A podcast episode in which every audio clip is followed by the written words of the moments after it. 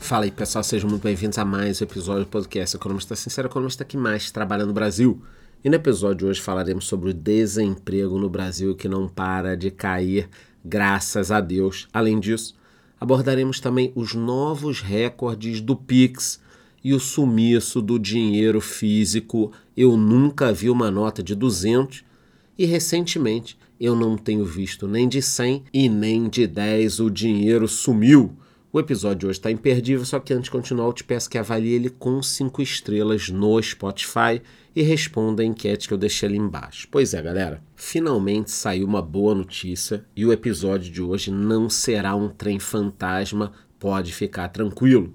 Segundo dados divulgados pelo IBGE, o desemprego no Brasil segue caindo e chegou a 7,4% em dezembro do ano passado. Essa é a menor taxa para um trimestre encerrado em dezembro desde 2014. As coisas estão melhorando no que tange à questão do emprego. A título de comparação, no mesmo período de 2022, o índice era de 7,9%, então caiu de 7,9% para 7,4%. Na prática, o resultado mostra que o Brasil tem 8,1 milhões de desempregados, o menor número desde março de 2015. E olha que 8 milhões é gente pra cacete. Além disso, a população ocupada chegou a 101 milhões de pessoas. Esse é o maior número da série histórica iniciada em 2012. Em 2023, o aumento foi de 1,6%, com mais de 1,6 milhão de brasileiros trabalhando. Além disso, ainda segundo o IBGE, o número de trabalhadores com carteira assinada no setor privado também bateu recorde, com 37,9 milhões de pessoas. Na prática, esse resultado representa um aumento de 3% em relação a 2022.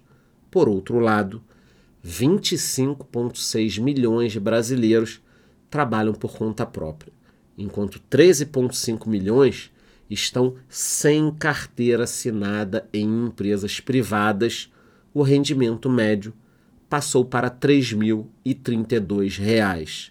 E é um rendimento muito acima do que o pessoal imagina que seja o rendimento médio. Ao longo do ano passado, a taxa média de desemprego no Brasil foi de 7,8%, o menor valor desde 2014.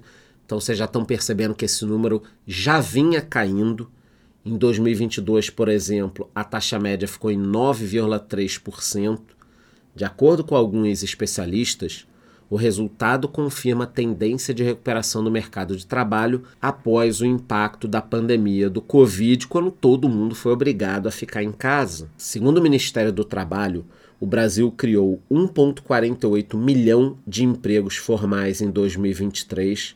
Ao todo, houve 23 milhões de admissões contra 21 milhões de desligamentos, o que deixa o saldo positivo pelo terceiro ano consecutivo. É o que eu estou falando com vocês. Todo ano, essa questão do desemprego ou do emprego, chame como você quiser, mas esse problema do desemprego vem melhorando. Entre os setores, serviços foi o que mais contratou, com quase 900 mil pessoas. Em seguida aparecem o comércio, construção e até a indústria, que apanhou bastante nos últimos anos. Quem me acompanha já sabe da importância do emprego para a economia e também para as próprias famílias. Como a gente já comentou diversas vezes, quanto mais pessoas trabalhando, mais a economia consegue funcionar Parece uma coisa muito básica, mas eu sei que nem todo mundo entende.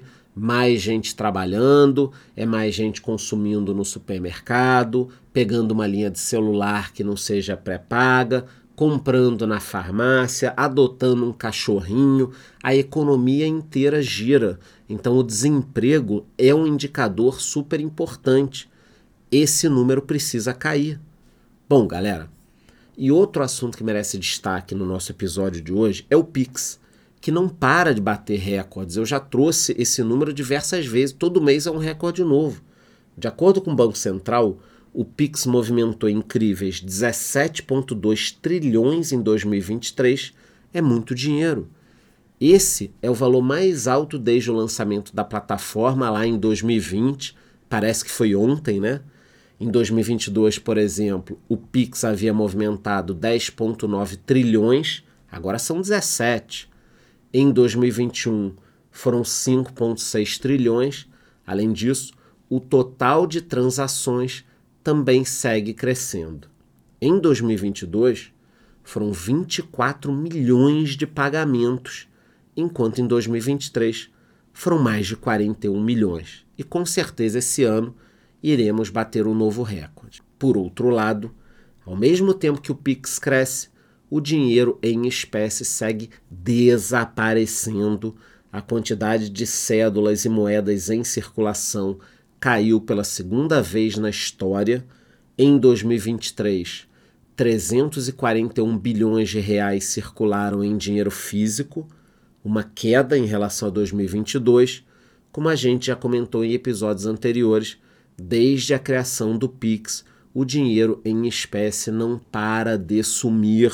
Eu também já conversei com vocês que eu sempre fui favorável ao Pix, a todos os meios eletrônicos de transferência de dinheiro, mas eu sou totalmente contra a ideia de todos os governos da proibição do dinheiro físico, porque dessa forma o governo controlaria totalmente todas as transações.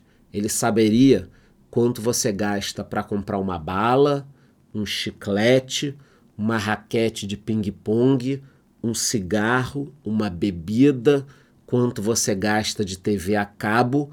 Eu sei que ele já sabe boa parte dessas informações, mas não é possível que não exista um meio de se gastar dinheiro sem o governo saber Lembrando que o governo é composto por pessoas. Se o governo sabe, uma porrada de gente também sabe. Cuidado! Bom, galera, hoje eu trouxe assuntos importantíssimos. O desemprego no Brasil que não para de cair, graças a Deus, e também os novos recordes do Pix, junto com o sumiço do dinheiro físico. Acabou sendo um episódio positivo. Qualquer novidade sobre esses temas eu volto aqui e aviso vocês. A única coisa que eu te peço é que me avalie com 5 estrelas no Spotify. Responda a enquete que eu deixei ali embaixo. Te vejo no próximo episódio.